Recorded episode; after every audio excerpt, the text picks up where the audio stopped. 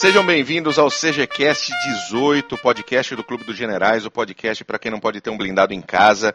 Eu sou Daniel Ibar e hoje vamos falar sobre o fronte oriental da Primeira Guerra Mundial, um dos menos badalados e conhecidos do conflito.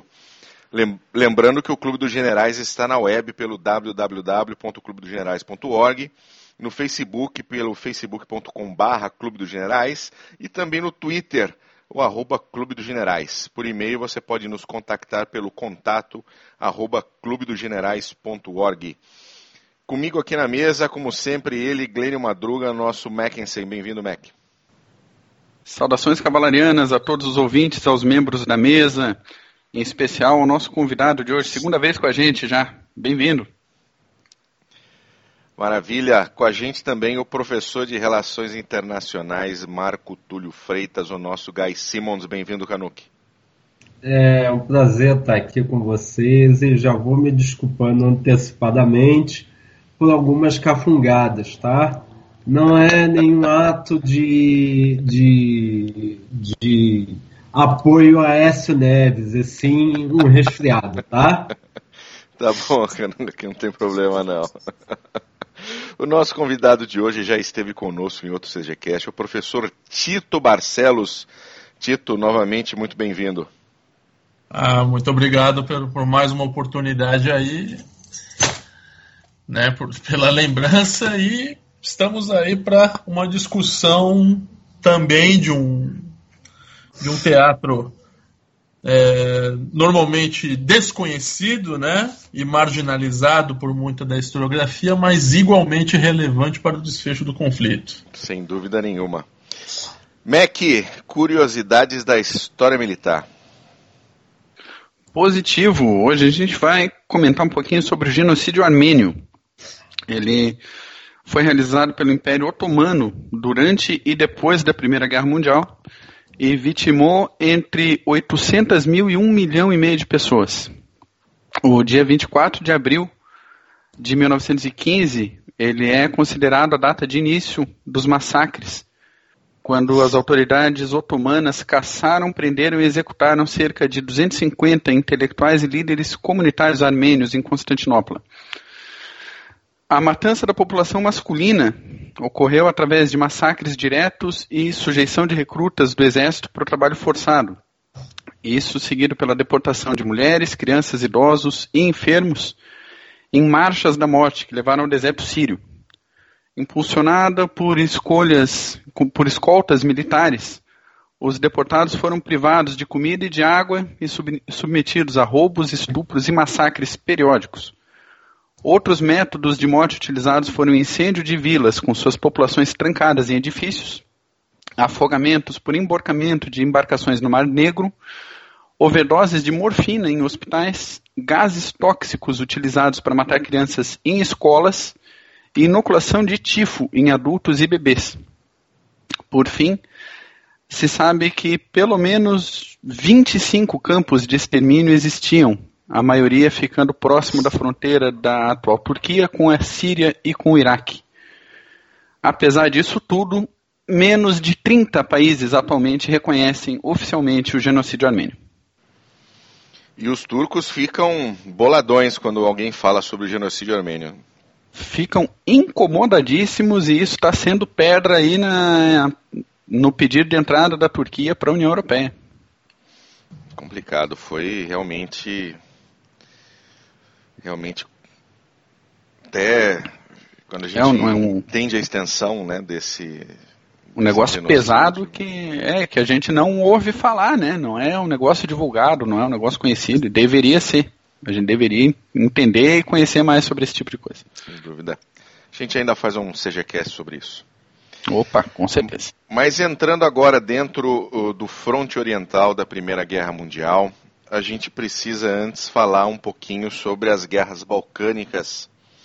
Tivemos a primeira e a segunda guerra balcânica. Interessante que eles, os, os contendores trocaram de lado, alguns deles, né? Uma hora era amiguinho, outra hora era inimigo. E foi bastante interessante.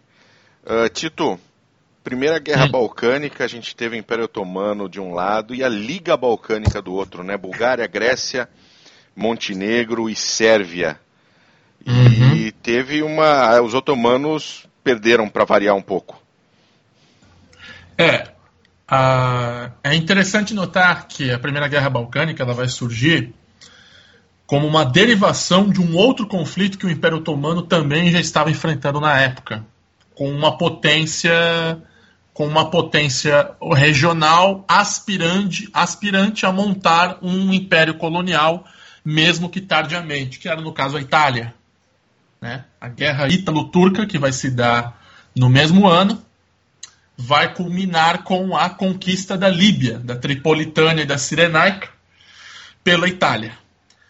Aproveitando-se dessa fragilidade, esses pa países balcânicos que tinham no modelo europeu, né, especialmente alemão e italiano, de unificação nacional, constituição de um Estado moderno, é, é, etnicamente e religiosamente uno e indivisível, eles vão empreender a, a, conquista dos territórios otomanos remanescentes na Europa, que ainda eram habitados pelas, é, pelas suas comunidades. Então, a, a questão da Macedônia, que ainda era é, da Macedônia, do sul da Grécia, da chamada Rumélia, que é o sul da Bulgária, a Trácia, ainda eram regiões sob o jugo otomano, mas cujas populações eram eslavas ou gregas cristãs ortodoxas.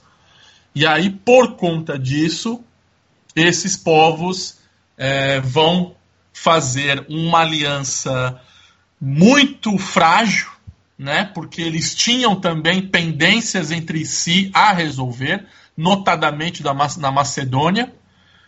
E aí, búlgaros, sérvios e gregos, em menor escala os montenegrinos, que eram um principado pobre, isolado, né? É, diplomat, é, instável, eles vão se articular para conquistar esses novos ter esses territórios otomanos e buscar a sua uh, in integração. É, existia muito disso, né, nesse, nessa época onde, onde você tem um, um, uma população, um grupo de pessoas de etnia A morando no território do país B você ter né, a tentativa de anexação desse território pela própria etnia. A gente viu isso com, com Hitler depois da Segunda Guerra Mundial também. Né, ele tá, a, a, a questão dos Sudetos uh, e também a questão da Prússia. Então, é uma escola que veio, veio fazendo escola isso. Né? Isso, é que é, é, nós estamos pegando um período que seria a transição dos impérios multinacionais aos estados aos estados unitários, etnicamente homogêneos. Então, tanto o Império Otomano quanto a, a quanto a Áustria-Hungria, o Império Alemão, o Império Russo e os impérios coloniais francês, espanhol, britânico, holandês, né, dinamarquês vão ser convulsionados por várias comunidades étnicas, religiosas, tribais né? E que vão ter é, graves diferenças entre si.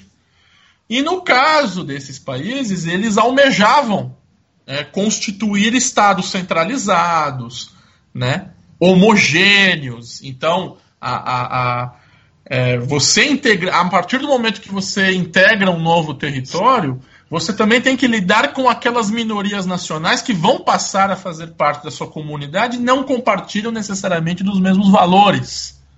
Né? Então a gente vai notar nas guerras balcânicas vários massacres e deportações em massa de populações inteiras é, em todos os lados do conflito.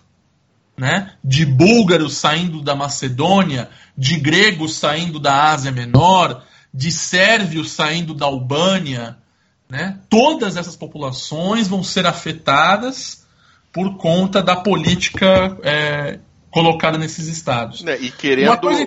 querendo hum. ou não, né? A, sua, a família romena que morava num, num, num país que não tinha a sua a sua herança étnica poderia, de bom grado ou não, ser retirada dali e enviada embora ou até morta. Né? Isso, exatamente.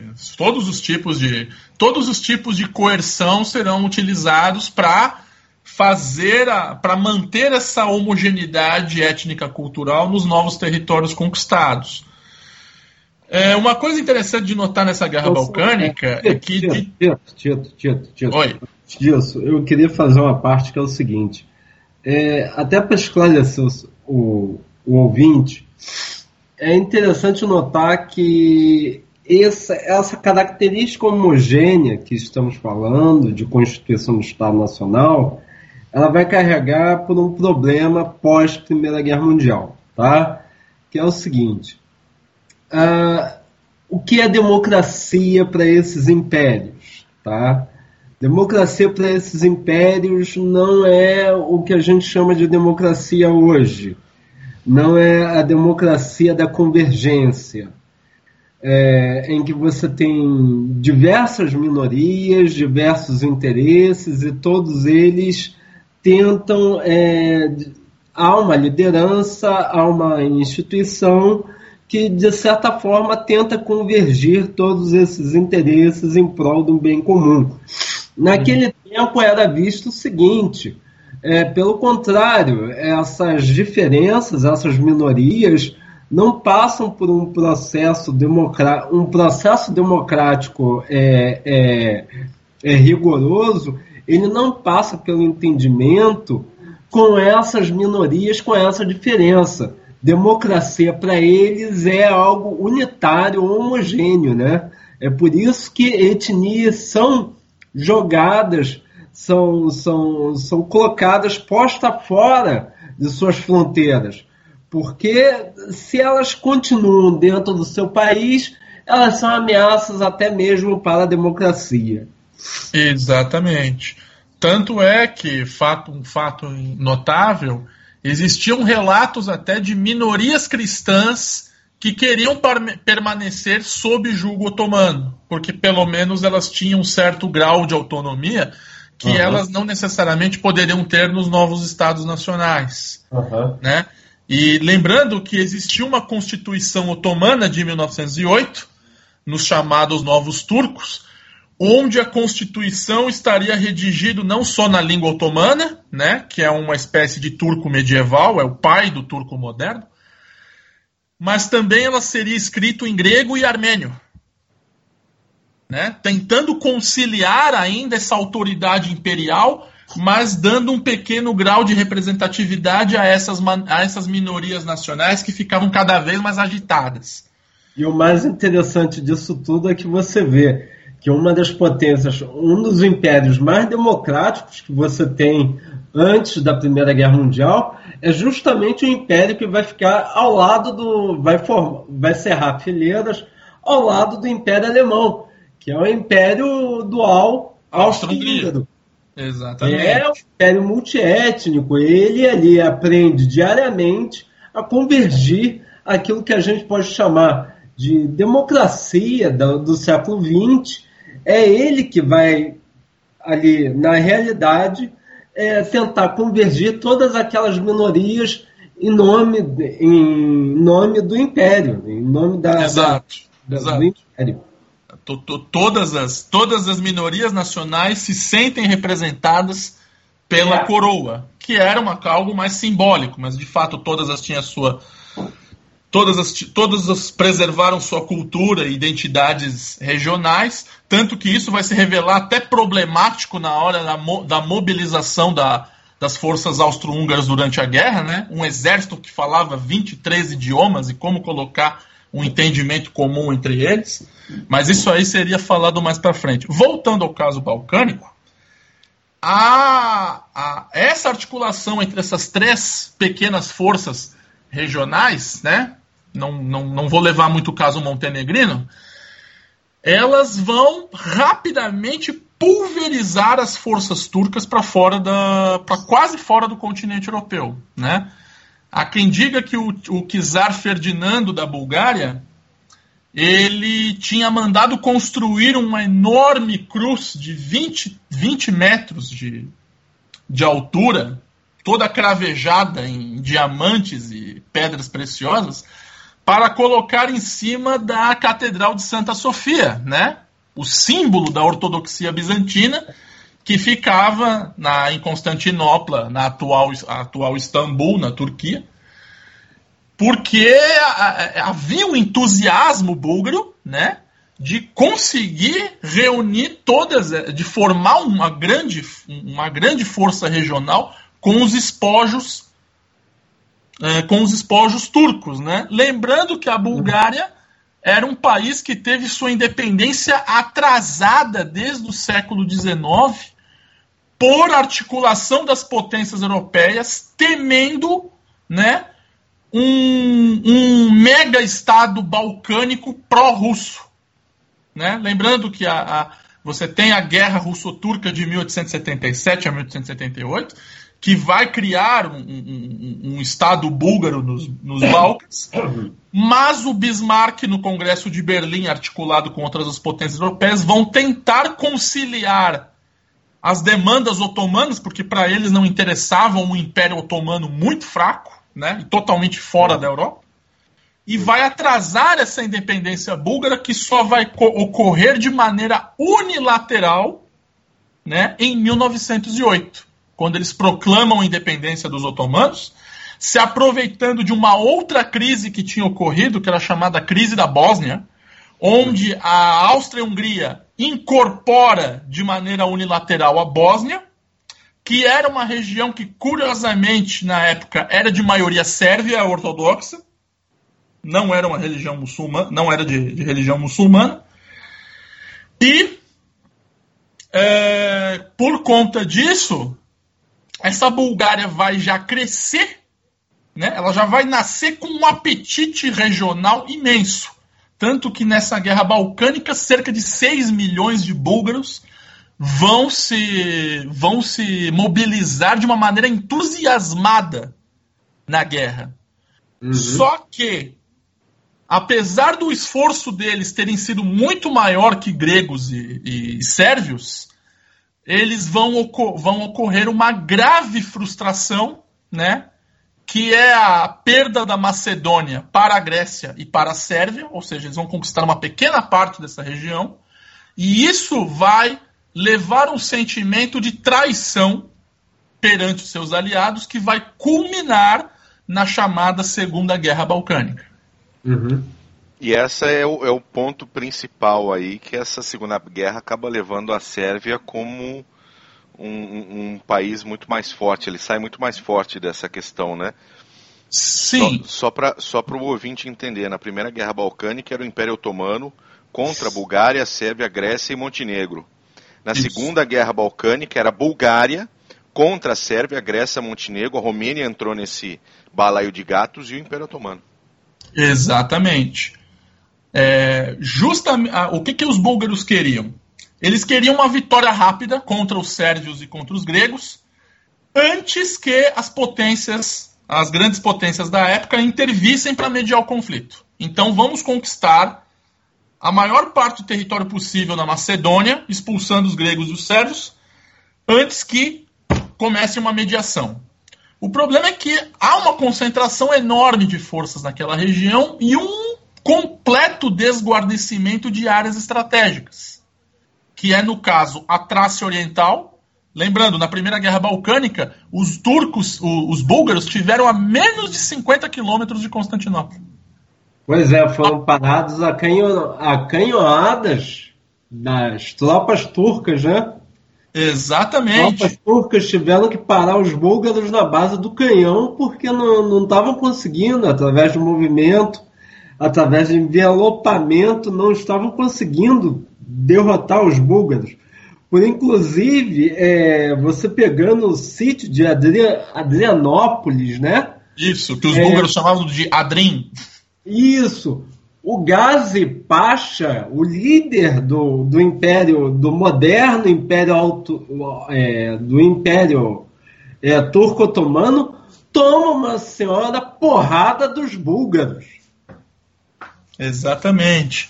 Lembrando que os búlgaros chegaram até a ter táticas inovadoras para a época, né? Foram dos primeiros povos a utilizar a aviação como como como, como, como em, em bombardeiro, né? Bem rudimentar e até tentou reinventar a cavalaria, que era uma que era uma unidade que já que era um tipo de, de arma que estava sendo até posto em dúvida por conta da, dos recentes avanços na tecnologia, né? Uhum. Heresia essa palhaçada. É... Só para comentar. Como? Heresia essa palhaçada, só para comentar. Pois é, pois é. Panela velha também pode fazer comida boa. Exatamente. O... E aí o que acontece? Os turcos acabam recuperando os territórios perdidos na Trácia, retomam Andrianópla, e os romenos, se aproveitando do desguarnecimento búlgaro, invadem a chamada Dobro, Dobrogeia, né? ou, do, ou Dobruja do Sul, que é uma estreita faixa de, de território ao nordeste da Bulgária, só que é um território extremamente estratégico para os búlgaros, pois a sua principal, os principais campos de cultivo de trigo se, se situavam exatamente ali. Com essa perda, a Bulgária acaba não tendo condições de conduzir a guerra contra os sérvios e contra os gregos de maneira prolongada, né? não conseguem recuperar a Macedônia, acabam assinando um acordo de, de, de cessar fogo e acabam entrando no, nas primeiras luzes do século XX numa economia estagnada, cheia de refugiados búlgaros vindos de, dos, dos, lugares desalojados nas, nas guerras balcânicas anteriores, né? E com uma moral extremamente abalada por conta dos, da, da, da do esforço da derrota, da, derrota militar, né? Um, um empreendimento muito grande para pouco retorno. Tanto que a cidade de Sófia, por exemplo, em 1900, em, no início do século, ela tinha pouco mais de 100 mil habitantes. Né? Isso em 1909, 1910. Ela vai terminar as guerras balcânicas com quase o triplo da população, a maioria sendo refugiados dessas regiões desalojadas, né? que vão pressionar uh, uh, os políticos búlgaros a retomar essas regiões e unificar o país. É, e, e, me explica só uma coisa agora, da, da, como a Sérvia surgiu desse caldeirão? Surgiu ah, como, algo, algo, como um, um, um, país ou um, um, conglomerado que, que fizesse diferença? Ou que trouxesse certo. ameaça, né? A Sérvia, a Sérvia, a, a, Sérvia, a gente também tem, assim como a Bulgária, nós temos que recuar um pouco, fazer um pequeno recuo histórico para explicar a emergência dessa Sérvia radicalizada, né, e irredentista na Primeira Guerra Mundial. Ela também esteve sob domínio otomano durante quase meio milênio, né? Ela ela vai se tornar semi-autônoma em 1815 até 1820 vai conseguir uma relativa independência em, 1900, em 1830, sendo, sendo considerado um principado dentro do, do, do Império Otomano, e vai ter sua independência reconhecida após o Congresso de Berlim em 1878. Mas existiam populações sérvias vivendo fora de suas fronteiras e que almejavam se integrar ao novo Estado. A dinastia sérvia nessa, nessa época era a dinastia Obrenović, que, por curiosamente, a Sérvia é um dos poucos países da Europa que vai ter uma, uma família real endógena, ou seja, pouca articulada com as principais casas europeias. Então, enquanto na Grécia, por exemplo, o primeiro rei vai ser um bávaro, e enquanto na Bulgária vai ser um austríaco, os, os reis da Sérvia foram de dinastias internas. Só que os Obranovic tinha ligações com a Áustria. Né? Eram, eram, na verdade, protegidos da Áustria durante toda a sua história. O... Só que em 1903 essa situação vai mudar, porque os Obranovich vão ser acusados de serem muito complacentes com a política austríaca na... nos Balcãs, especialmente por terem tolerado a anexação unilateral da Bósnia, que tinha uma população sérvia que naquela época era majoritária. Né? Então, esse grupo de oficiais vão articular a queda dos Obranovich, vão matar o, o, o, rei e vão colocar uma outra dinastia, que são os Karadziordzevich, de uma orientação pró-francesa e pró-russa. Nós, nós falamos com um pouco mais de detalhes sobre a queda dos Obranovich no, no primeiro capítulo do, sobre a Primeira Guerra Mundial, exatamente como um ponto de de, de importante que levou a, a, ao início do conflito. Exatamente, perfeito. Então acho que essa parte já não precisaria explorar muito. e aí, com os caras de Ordevich, você tem uma reorientação da Sérvia, né? E a Áustria, temerosa por ter um Estado pró-russo em suas fronteiras, ela vai tentar é, cerceá-lo de uma forma que ele não consiga é, projetar o seu poder de maneira eficaz.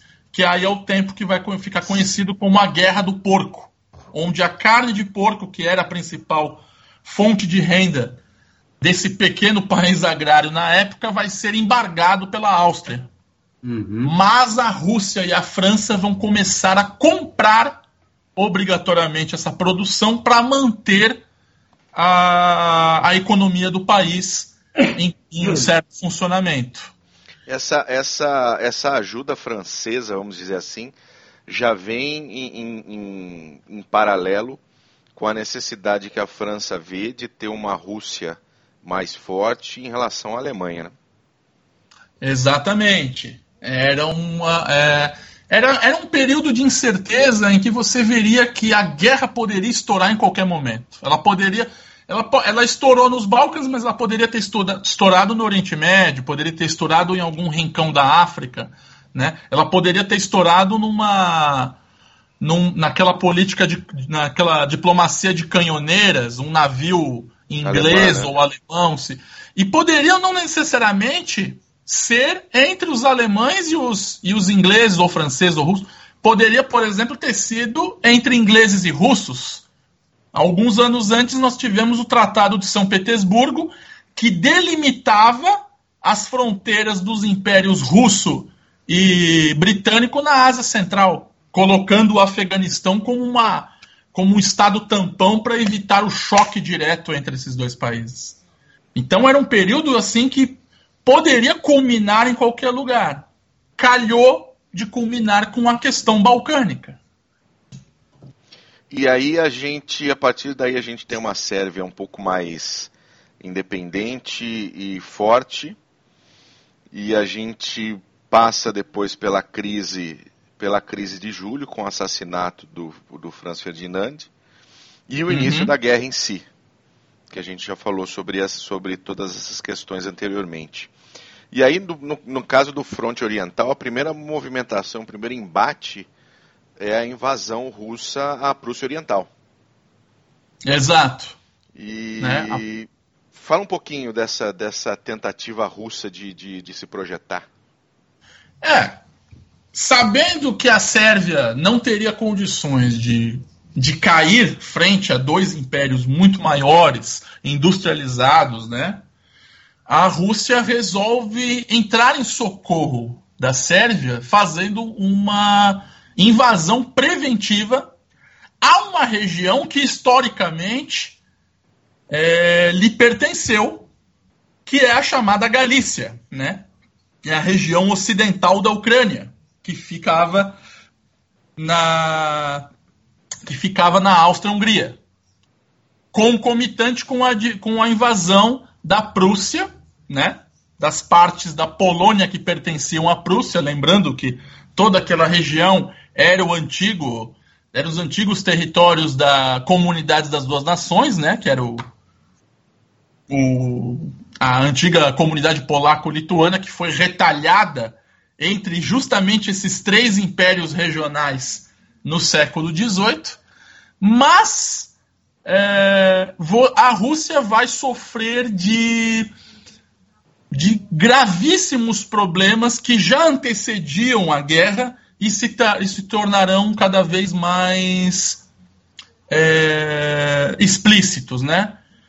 Comunicações ruins, a sistema de transporte extremamente deficitário, né? Existiam, por exemplo, linhas férreas que só tinham uma única via, então isso dificultava, por exemplo, o fluxo de vai e vem de suprimentos, insumos e homens.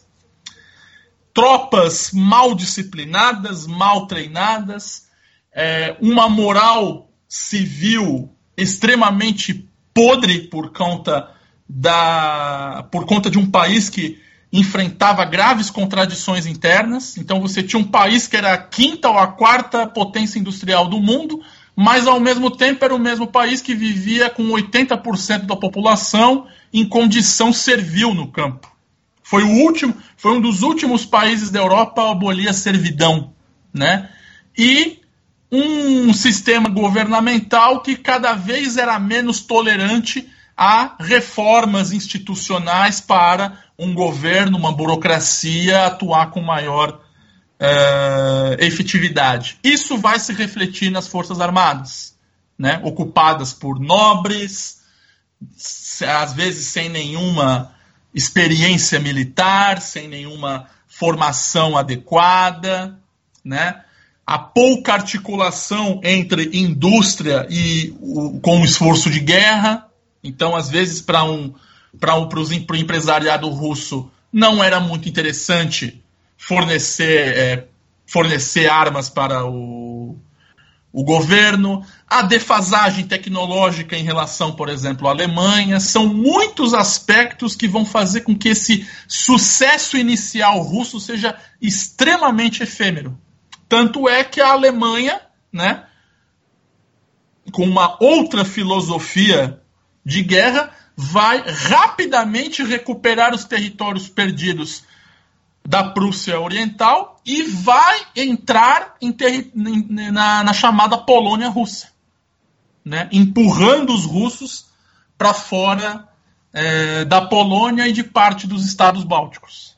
Só para emendar datas aqui para situar, um revés alemão foi na Batalha de Gumbinen, né? É, quem comandava as tropas alemãs era o von Prittwitz. Isso foi em 20 de agosto de 14. Seis dias depois, já começava a Batalha de Tannenberg com a primeira vitória alemã que começou a empurrar os russos para de volta para casa. Uhum. Lembrando que essa batalha, essa, essas batalhas citadas, elas vão ser paralelas, por exemplo, à Batalha de Tser, na Sérvia onde os austríacos vão ter dificuldades em conduzir a sua guerra contra os sérvios. Né? E depois você vai ter a Batalha de Kolubara, onde a, a, a Sérvia consegue penetrar em território bósnio. Só que, por ser um país agrário, com uma produção industrial limitadíssima, né, das forjas de Kragujevac, que produziam rifles Mauser sob licença, os sérvios não terão condições de conduzir uma guerra muito além das suas fronteiras e acabam tendo que abandonar é, o seu projeto irredentista naquele momento.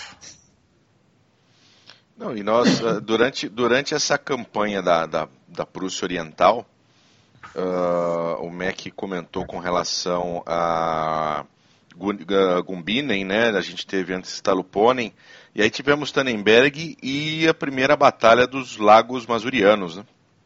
Isso. Que essa é, foi realmente um, uma, uma vitória alemã bastante Sim. convincente, né? Na verdade, você tem a, a completa destruição do segundo exército russo.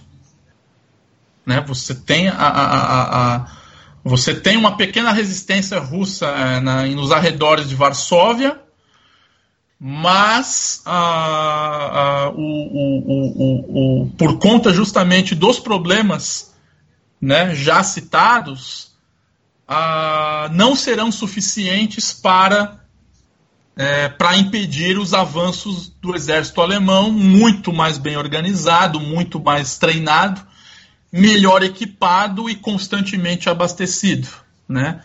Então, a, a, às vezes a Rússia era até pressionada para forçar um pouco certas ofensivas para aliviar um pouco as pressões é, francesas e belgas, mas não não tinha o efeito esperado. Era uma. Tito. Diga. Eu gostaria de fazer uma parte que é o seguinte: é, a gente está falando sobre Tannenberg, sobre os lagos massurianos, né? É importante salientar que, ah, diferente da, do frente ocidental, o frente oriental ele esteve em constante movimento. Uhum. Não é uma guerra de trincheiras em que todo mundo para, todo mundo é necessário chamar artilharia, é necessário tem aquele problema todo que envolve a, a, a, frente ocidental. Ao contrário de tudo isso, a frente oriental ela é uma, uma, uma frente que é, você tem o, o movimento como, como como objetivo das tropas e você tem principalmente planejamento alemão entrando em, em cenário, porque a Alemanha havia planejado todo o seu desdobramento da frente oriental, mas não havia planejado direito de direito o, o, o desdobramento no frente ocidental e com isso resulta um pouco a, a questão da, das trincheiras. Mas essa é a grande diferença do, da frente oriental para a frente ocidental. Você, apesar de ter muita gente, apesar de você ter é, é, embate entre dois colossais impérios, que é o Império Russo e o Império Alemão, você tem esse constante movimento, né? Uhum. Você tem as linhas de frente se movimentando o tempo todo. Sim, as fronteiras vão ser extremamente flexíveis, móveis o tempo todo, né? Às vezes você avança dois quilômetros, perde três, né? E depois você recupera de um lado, perde do outro. Você vai às vezes vai fazer um movimento de cerco né, de pinça, você não consegue avançar de um lado. Avança... Então, em toda guerra, você não vai ter uma estática né, que vai ocorrer no fronte ocidental. Por conta Sim, E aí o mérito do, do, planejamento, né? Ver esse negócio que a gente comentou da, da diferença de uma semana de Gumbinen para Tannenberg e de Tannenberg para a primeira do, dos Lagos Masurianos também foi nove dias, né? Hum, é exatamente. toda uma organização logística que tem que acompanhar essa dinâmica de fronte aí que mas não, é... não era fácil planejar isso aí.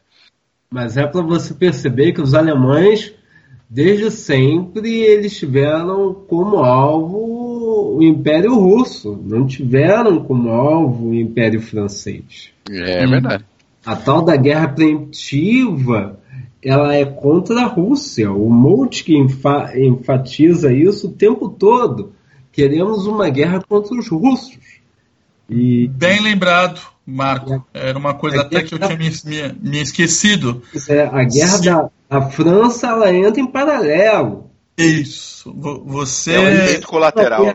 A gaveta, tira a gaveta o plano Schlieffen e a, a, aqui, ó, nós temos um plano para bater os franceses, mas o, ali a guerra preemptiva é contra os russos.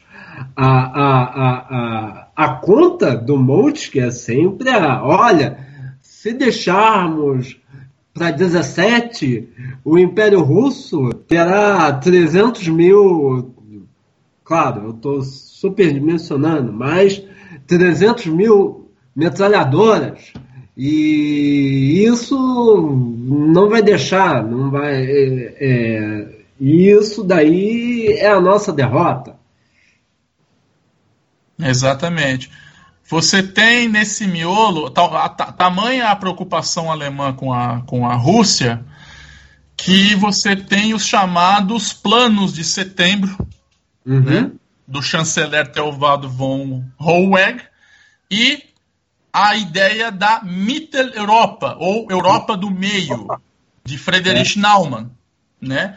que ele estabelece um plano de hegemonia alemã na Europa Central e na Europa Oriental, inclusive incentivando a independência de minorias não russas, não eslavas e não ortodoxas dentro do Império Russo, sendo satelitizados economicamente e politicamente com o Império Alemão, como uma maneira até de enfraquecer o frágil, a frágil monarquia russa. Né? Então, você tem até um mapa interessante que eu vou colocar em disposição, é, que mostra, previa, por exemplo, a independência da Polônia, a independência dos estados bálticos, a independência de repúblicas no Cáucaso, da Ucrânia, a autonomia para territórios cossacos. Então você teria um império russo já extremamente retalhado entre os interesses alemães, austríacos e turcos.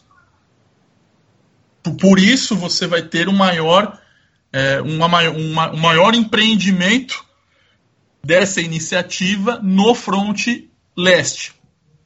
Mas também a necessidade de dividir as tropas né, para combater os franceses e os britânicos é, atrapalharia um pouco o avanço alemão. Tanto, tanto é que, se você olhar, por exemplo, se fizermos um comparativo entre o avanço alemão na Primeira e na Segunda Guerra Mundial em território russo, ela foi, é, o avanço foi menor. Ele se limitou à fronteira polonesa e dos Estados Bálticos. E aí a gente tem uma gigantesca campanha do Cáucaso, né?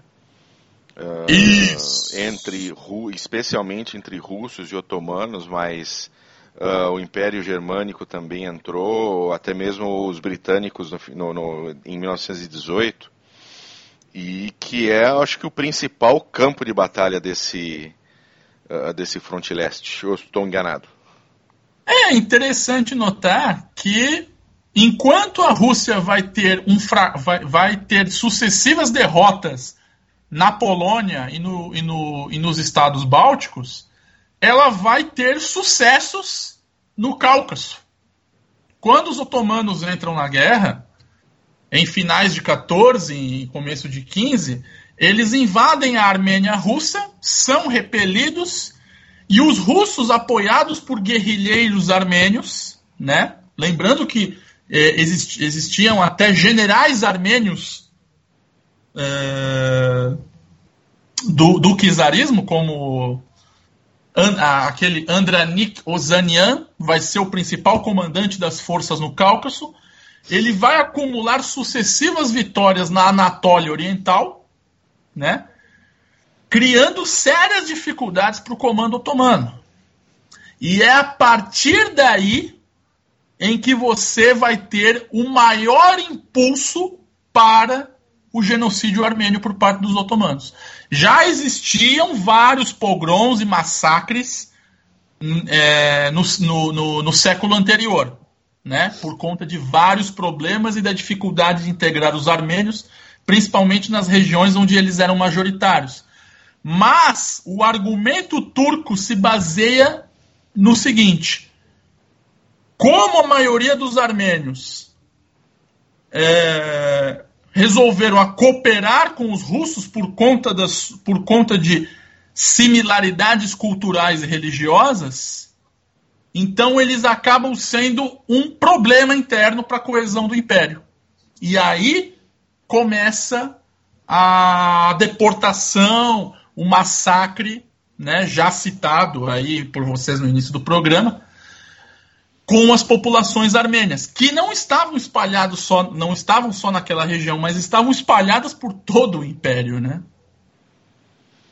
É, era uma, era uma, o, o genocídio armênio foi algo hum, talvez não tão industrializado quanto o, o Holocausto que veio muitos anos depois, mas ele foi foi buscado de maneira extrema pelo, pelo governo turco o fim, né?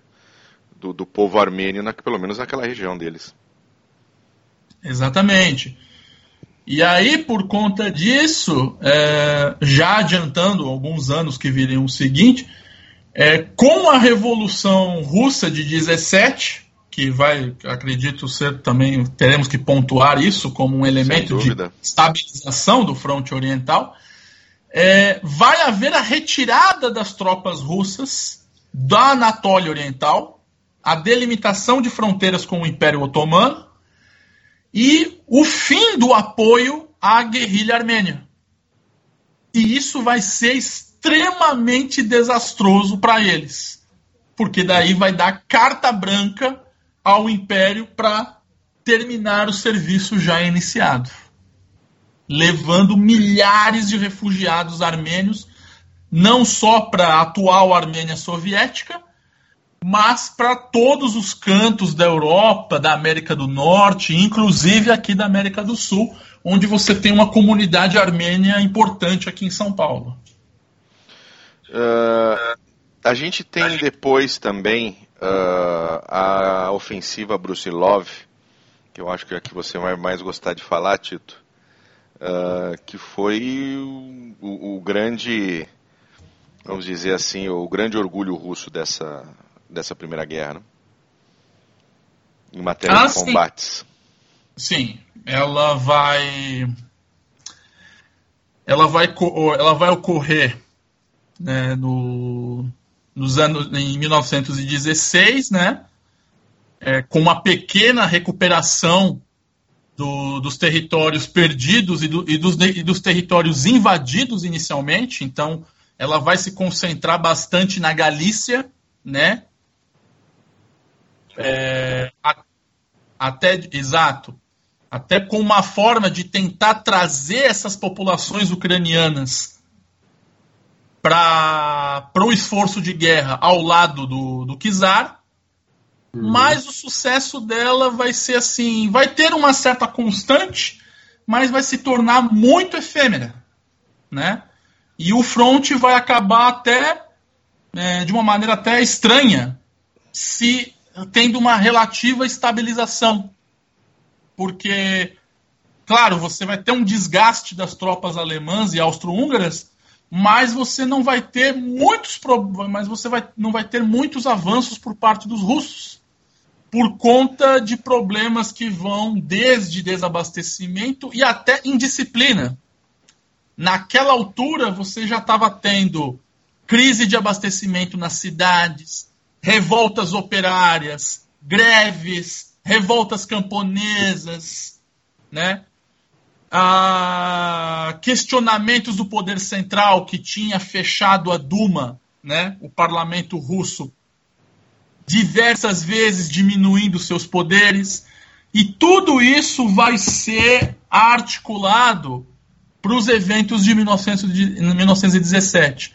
Então, a, a, a ela, é, essa, contra, essa ofensiva de Brusilov foi importante para parar um pouco o avanço alemão naquela região, sim, mas ela mas por conta dos problemas e contradições internas que estavam se acumulando na Rússia desde o início do século, ela não teve como se sustentar durante o tempo. Foi o, o, o pico e, por consequência, o início do desmantelamento do exército russo no fronte, né? Exatamente. Você tem um filme muito interessante, né? Que é o filme, apesar que ele conta, ele conta a história que ele conta depois de, da, da ofensiva Brusilov, né? É um filme russo até do ano passado chamado Batalhão, que é o primeiro batalhão de mulheres recrutadas pelo exército russo, até para dar uma moral a, a, ao, ao povo, né, para manter o país na guerra. Só que você vê assim, é, quando elas vão para o fronte, elas encontram tropas extremamente desmobilizadas, mal motivadas para lutar, é, pegando as, as criações e as colheitas dos fazendeiros locais, muitos deles russos, ucranianos, e partilhando entre si, ou seja, eram tropas impopulares, eram tropas mal, é, não tinham motivação nenhuma para lutar, E, às vezes acabavam virando bandos armados que acabavam atuando mais por conta própria do que uh, um exército regular submetido a um poder estatal. É, é, novamente, vamos dizer, o mesmo país que era a quinta maior potência industrial do mundo na época não tinha, não conseguia reunir capacidade para se mobilizar para um conflito dessa magnitude, por tantos problemas acumulados no país. E, e aí eu entendo que, que todo, todo esse processo interno russo, né, de, de revoltas, uh, obviamente diretamente colocando, uh, prejudicando o exército que estava no front de batalha, até que chega um momento de implosão praticamente, né? O, o, o Império Russo implode em uma revolução bolchevique. Uh, fala um pouquinho desse, desse momento que, que acabou com o tratado, acabou lá com o tratado de Brest-Litovsk. É, Como é que foi esse início? É, inicialmente, a revolução, ao contrário do que a narrativa costuma dizer, ela não começou em outubro, né? Ela vai começar em fevereiro de 17, em que o governo provisório né, republicano derruba a monarquia e instala-se em Petrogrado um governo provisório formado por uma coalizão muito frouxa de várias, vários partidos, desde liberais a social-democratas, né, e aos bolcheviques propriamente ditos. Anarquistas, uhum. comunistas, socialistas, é, assim, uma, uma coisa mais amorfa que o nosso PMDB. é, o problema é que havia uma divisão interna, porque alguns partidos queriam honrar os compromissos com os aliados e manter a Rússia na guerra. Né? Que era chefiado pelo príncipe Kerensky, que, que assumiu a frente do governo provisório. Só que outros, como bolcheviques, diziam: não, peraí, o país está tendo crise de abastecimento interna. As pessoas estão passando fome por conta do esforço de guerra. Nós não conseguimos, nós não conseguimos projetar sequer autoridade aqui, quanto mais é, abastecer as nossas forças armadas para continuarem lutando uma guerra totalmente sem sentido para nós. Só que o governo provisório decide manter o compromisso com os aliados. O que os bolcheviques resolvem fazer? Mobilizar os setores sindicais, camponeses, que eles já estavam, já tinham feito um trabalho de base há muito mais tempo e organizam um golpe dentro do golpe. Que é aí é o que ocorre em outubro de 17. Quando eles cercam o palácio, o palácio de inverno em Petrogrado, cercam a Duma, né? E forçam o governo de Kerensky a abdicar. E, por conta disso, né? Você tem aquela polêmica viagem de Lenin da Suíça para a Rússia, patrocinado pela Alemanha, né? Uhum. Claro, não podemos dizer que foi apenas uma intervenção externa, porque a mesma Alemanha que vai incentivar a Revolução Russa é a mesma Alemanha que vai incentivar as revoltas irlandesas, né? Que vai culminar na independência da Irlanda em 21. Só que assim, eram é, a, eram, eram, eram contradições internas que estavam latentes, estavam à beira da ebulição, e por conta da guerra, a Alemanha simplesmente potencializou. Né? É como as chamadas revoluções coloridas. Elas existem, contradições internas existem, existe uma insatisfação popular latente. Basta você dar um causus belli, acender o pavio e dar um causus belli aquilo. E foi o que aconteceu. Pois é. Petrogrado é. caiu, montou-se uh, um, um, outro governo provisório de uma orientação mais, mais conciliatória com os alemães, o que culminou com o acordo Brest-Litovsk, ou seja, é, a Rússia reconhece a sua derrota à, à, à Alemanha e concede é, passagem livre para os alemães em territórios extremamente estratégicos, desde os Bálticos até a Ucrânia, coisa que os alemães militarmente sequer tinham entrado. E isso vai ser visto por uma, como uma humilhação enorme para boa parte dos russos, inclusive, inclusive dentro dos bolcheviques. Ué, mas precisava? Precisava fazer tamanhas concessões aos alemães? É, mas só para aí... a gente citar, né? Concessões na Finlândia, nos estados bálticos, Estônia, Lituânia e Letônia, Belarus na Ucrânia. Exatamente. Tô, é, é, Para você ter uma ideia, esses territórios sozinhos compreendiam cerca de um terço da população e da produção industrial da União Soviética na época, da, da Rússia na época.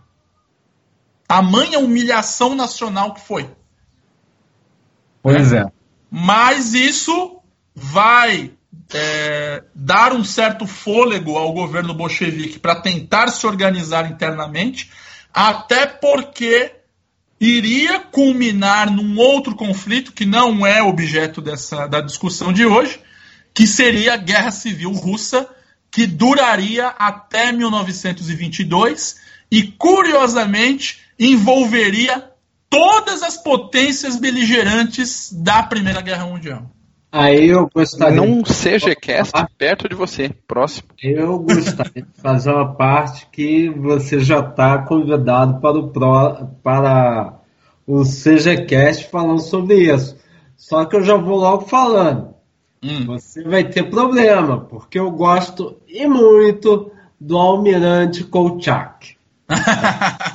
eu gosto e muito, salientando e muito do almirante Kolchak e da, da, da intervenção aliada, daquela história sobre a Legião Tcheca, aquilo de lá é. A Legião Tchecoslovaca vai ser um dos atores é. principais nessa guerra. Eles praticamente Exatamente. foram decisivos.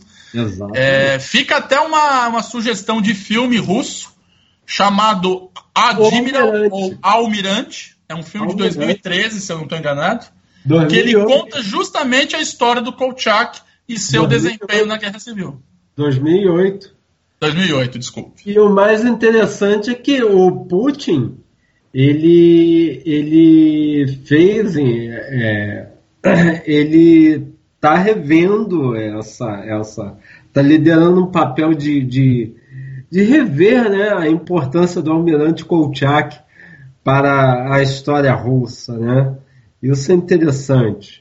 Sim, sim. É, Para o governo russo, tanto o legado soviético quanto o legado imperial, ele tem que, ele tem que ser reconhecido como parte da história do país, desde que bem dosado e não é, e distanciado de certas afinidades ideológicas. Então, por exemplo, é. o 9 de maio para eles é uma questão de de, de, de sobrevivência nacional. Mas Sim. tem um certo limite porque não existem não, não existem afinidades ideológicas com o antigo regime, né? Pois é. Uh, voltando um pouquinho pro, pro Brest-Litovsk aqui, a gente estava falando dos com relação aos territórios, né, que os russos cederam, uh, né, renunciaram, né, na verdade, esses territórios. Tem também a parte que foi transferida para o Império Otomano, né? Isso, você tem que a. Que é ainda resultado de... da, da, da guerra russo-turca de 1878 que você já citou. Era uma parte, era uma parte da Armênia, a província de Kars. Né? Era uma, era, era, era essa parte também foi com, com, concedida de volta aos turcos. E, e aí você dá aquela, é, aquela carta branca para que eles terminassem o serviço que começaram em 1915 contra as populações armênias, né? O que é uma grande contradição, porque você tem a chamada Carta da Paz, escrita pelo Lenin, justamente advogando o fim da, da, da guerra, né, o fim das hostilidades, que é uma carta que é muito similar ao preceito de autodeterminação dos povos do, do Woodrow Wilson, mas os bolcheviques vão acabar sendo coniventes, mesmo uhum. que não intencionalmente, ao extermínio da população armênia na Anatólia Oriental. Né? Então, não souberam administrar aquelas regiões que já tinham sido tomadas e que tinham uma guerrilha armênia é, atuante contra os turcos. Certo. E aí a gente pensando um pouquinho numa visão um pouco mais geral desse fronte oriental com, com toda toda a guerra, toda a primeira guerra, apesar do fronte oriental ter sido em partes uma vitória dos poderes centrais, né? Uhum. Uma vitória alemã, uma vitória turco-otomana, ele acabou pouco tendo resultado benéfico para essas potências no desfecho da guerra em si. Né? É, porque até porque você tem nesse período uh, você tem primeiro a queda da Sérvia em 1915, quando a Áustria-Hungria, a Alemanha e a Bulgária fazem uma invasão conjunta, mais bem planejada, mais bem arquitetada, retalhando a Sérvia e Montenegro em dois, fazendo os sérvios é, fugirem para o mar para o mar Mediterrâneo via Albânia, sofrendo frio, fome, ataques de guerrilhas albanesas, é, para se refugiarem em navios é, britânicos e franceses na ilha de Corfu, na Grécia, e levando eles até Tessalônica, o norte da Grécia, onde eles for, formariam parte do chamado Exército do Oriente, ou Exército das Cinco Nações. Né? É.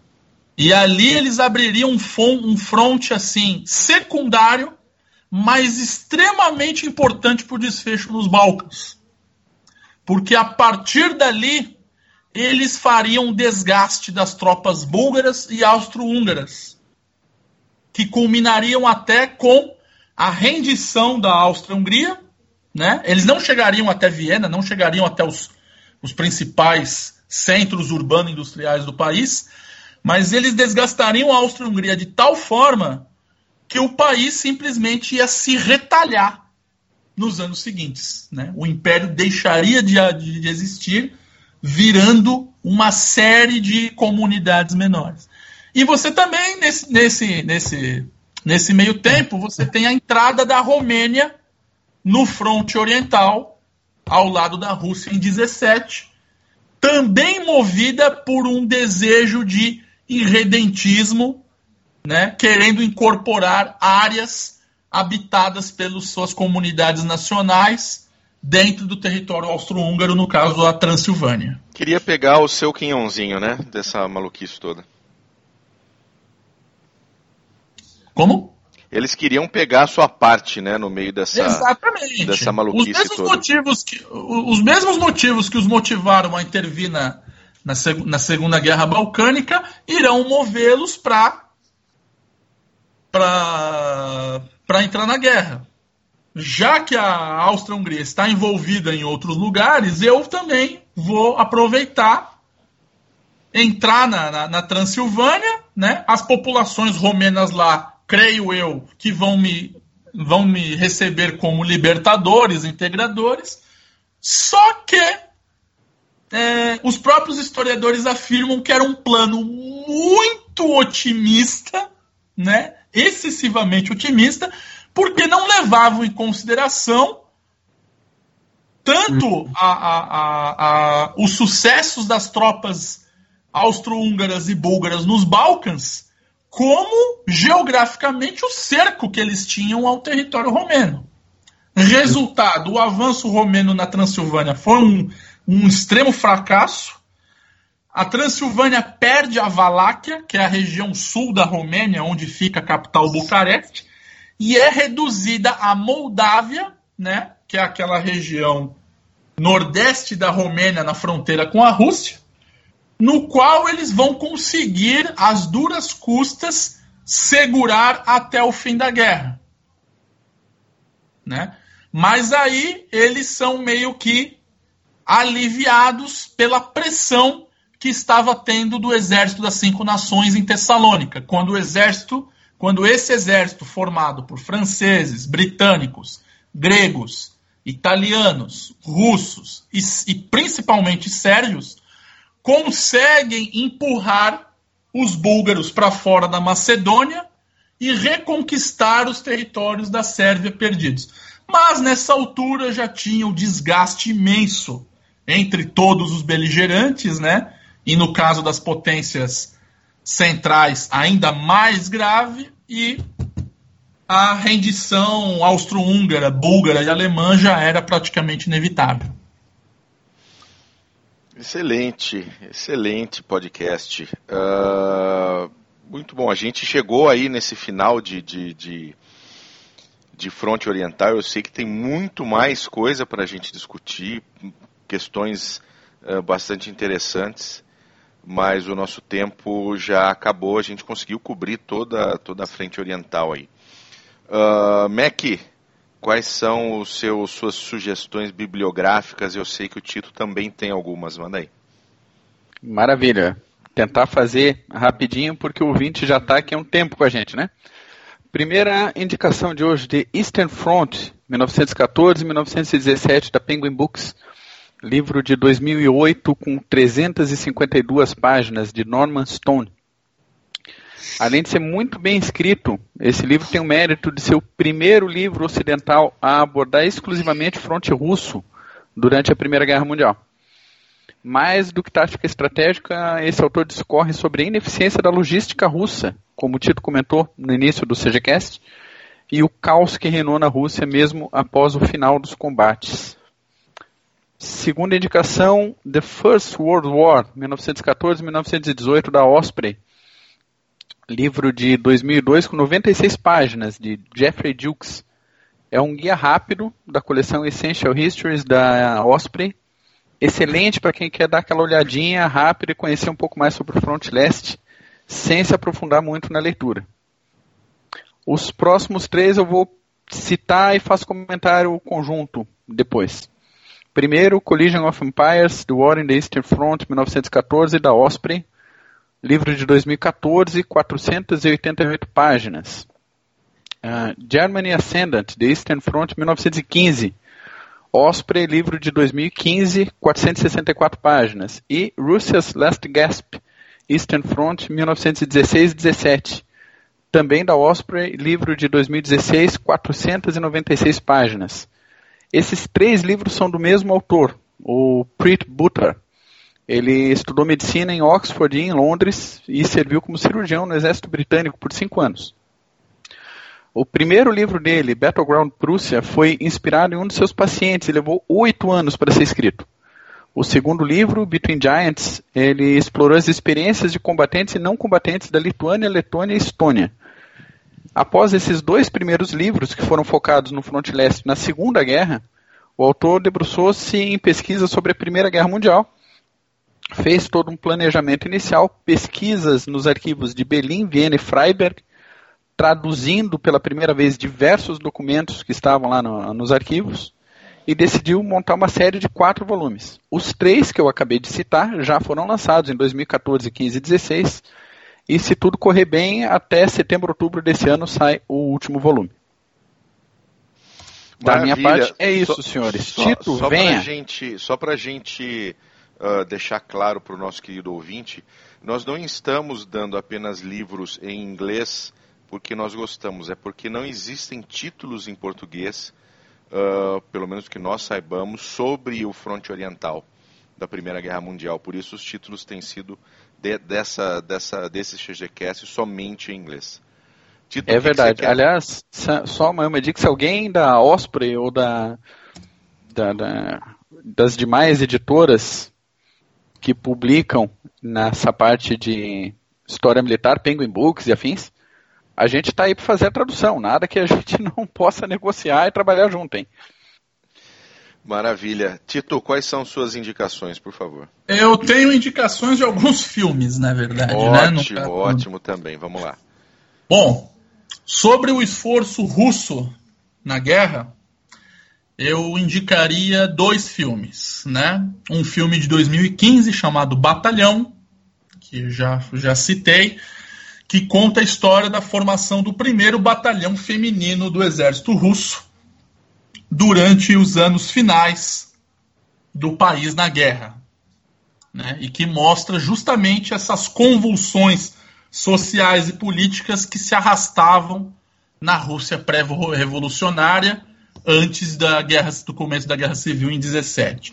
E o outro filme que o Marco Túlio citou é o Almirante, que conta a história do Almirante Kolchak, que é um dos principais líderes do exército branco russo na Guerra Civil. Uh, é, ou... esses, esses filmes estão disponíveis em algum streaming famosão ou tem que dar aquela procurada marota nos torrents? Não, não. É, eu acho que se você procurar Netflix ou pela internet vai achar. Até porque filme russo há uma, há uma certa, digamos, vantagem em relação à produção ocidental. Filme, geralmente filme russo, né, Tito? Hum. Ele, ele consegue ser baixado tranquilamente pela internet, né? Isso. Exatamente. Ele não, não tem muito. Se tem você muito... fazer um pequeno esforcinho é. aí, você acaba achando. Vai instalar uns 3, 4 vírus no seu computador, mas você depois acerta o link. ah, mas, pô, a, a, a, a FSD tem que ver algumas coisas, né? Exato. Tem que. Né, né, só... Não existe almoço grátis. É, não existe almoço grátis. A FSD tem que também dar a sua olhada no teu, no teu HD, né? Mas, porra. Meu querido ouvinte, se você por acaso não tem experiência em baixar esse tipo de arquivo da internet, não o faça. Ok? E não, e não nos responsabilize depois, tá? Porra. Por favor, isso não é para brincar em casa. Tá bom? Tem que ter a companhia do papai e da mamãe. Já vou logo falando, a FSB, ela, apesar do cirílico, apesar daquela coisa toda, os russos compreendem português. É, não é. vai nessa, não. Tem mais algum, Tito? Outros filmes seria dois filmes sérvios. Um filme é sérvio e o outro é da época iugoslava, né? Um se chama Marcha sobre o Drina, é sobre a Batalha de Tser, é baseado num cântico sérvio da época muito que ficou muito famoso. O filme é de 1964, mas ele conta, de, ele explora detalhes importantes sobre aquela guerra, especialmente no, num batalhão de numa, um batalhão de artilharia que eles que é o cerne da história. E um outro filme já mais recente, de 2009, chamado São Jorge atira, é, São Jorge matou o dragão, de 2009, que conta a história da formação de emergencial de uma de um batalhão formado por inválidos das guerras balcânicas para lutar na Primeira Guerra Mundial. Também é um filme muito interessante e mostra essas contradições, né, de, um, de ser um país agrário, pobre, só que com um apetite, um apetite irredentista extremamente muito maior que suas próprias capacidades. E, para finalizar, um, um seriado búlgaro chamado A Árvore da Vida, de 2013, que ele conta ele tem cerca de quatro temporadas, se eu não, não me engano. Ele conta a, um pouco da história búlgara, né? Desde sua formação, desde a sua declaração de independência em 1908 até a sua derrota na Primeira Guerra Mundial, passando pelas duas guerras balcânicas. Muito bom. Meu querido Canuque, você tem alguma indicação? É, não. Então tá bom. Anotou tudo direitinho aí, Mac? A gente claro, tudo com certeza, nosso... já, já vai tudo pro site, só clicar em cima e tá tudo certo. Maravilha. Meu querido ouvinte, se você comprar um livrinho usando o nosso link, ou comprar um livrinho lá na Amazon, você ajuda o Clube dos Generais a tomar o seu esquinho, tá?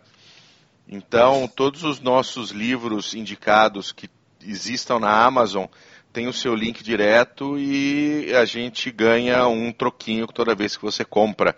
Isso não quer dizer que Dá o preço aumenta, tá? Gente. O preço não aumenta por causa disso. Você vai continuar tendo aquele precinho lindo da Amazon que sempre tem. Tá bom? Meu querido Tito, muito obrigado pela sua, sua presença, suas considerações finais, por favor. Ah, é, realmente agradeço mais uma vez a oportunidade, espero ter contribuído de alguma forma. Realmente é um, é, como todos os assuntos discutidos aqui são temas de inúmeras conversas, mas realmente não dá para explorar com maior detalhe, né? Todos eles, isso realmente, talvez a, o propósito é mais para deixar aquela pergunta na cabeça do, do ouvinte, fazê-lo com que ele mesmo né, procure explorar mais o, o tema, caso for de interesse. E me coloco à disposição para discussão de outros temas relevantes né, e desconhecidos da, nossa, da, da história militar mundial. Maravilha, muito obrigado novamente. Canuque, suas considerações finais, por favor. É, agradeço a todos, agradeço principalmente ao Tito, a quem considero um dos melhores especialistas sobre essa parte, essa banda oriental é, da Europa, tá? É, parte soviética, parte oriental. E é sempre interessante rebuscar é, é essas histórias para que o ouvinte perceba que a guerra, a Primeira Guerra Mundial, ela não é uma guerra à parte, ela não é, ela não está tão longe, tá? Hoje, até hoje, nós sentimos os efeitos da Primeira Guerra Mundial, tanto no frente ocidental quanto no frente oriental, e é sempre bom é, lembrar deste momento, desse, desse momento que foi importante para todo mundo, foi importante para os impérios, foi importante para a, a construção do mundo pós Primeira Guerra Mundial. Tá? Maravilha, obrigado. Mac, chefinho, se espirrar saúde, suas considerações finais, por favor. Opa! Queria agradecer ao Tito, Canuque, a Tibo, sempre com um excelente trabalho, participação impecável do Tito também. Lembrar nosso ouvinte que nossos podcasts também estão no YouTube e que continuamos disponíveis em todos os nossos canais online para comunicação, também pelo e-mail contato arroba e amplexos construtores cavalarianos para todo mundo, vida longa ao CG. Ótimo. Uh, bom, o próximo CGCast vai ser sobre o Tratado de Versalhes e esse, esse final de guerra que acabou também moldando um pouco o cenário para a Segunda Guerra Mundial. Tá ok? Uh, um abraço a todos. Obrigado, Tito, novamente por ter vindo. Canuck e Mac, obrigado. Um abraço. Tchau. Of life. Come on. Always look on the right side of life.